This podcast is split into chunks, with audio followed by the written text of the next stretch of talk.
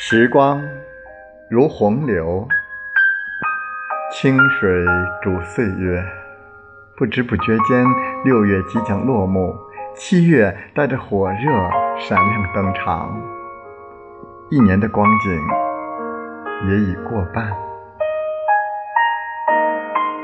芸芸红尘，故事里的故事，每一天都在重复上演。但是。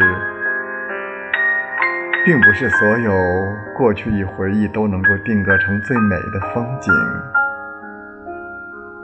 哭过也好，笑过也罢，是时候在这年终过半的光阴里，将往昔的日子清零，携一米阳光与笑容，去迎接七月的蝉鸣。无论岁月怎样的仓促，都要告诉自己，时时刻刻都要带着阳光上路。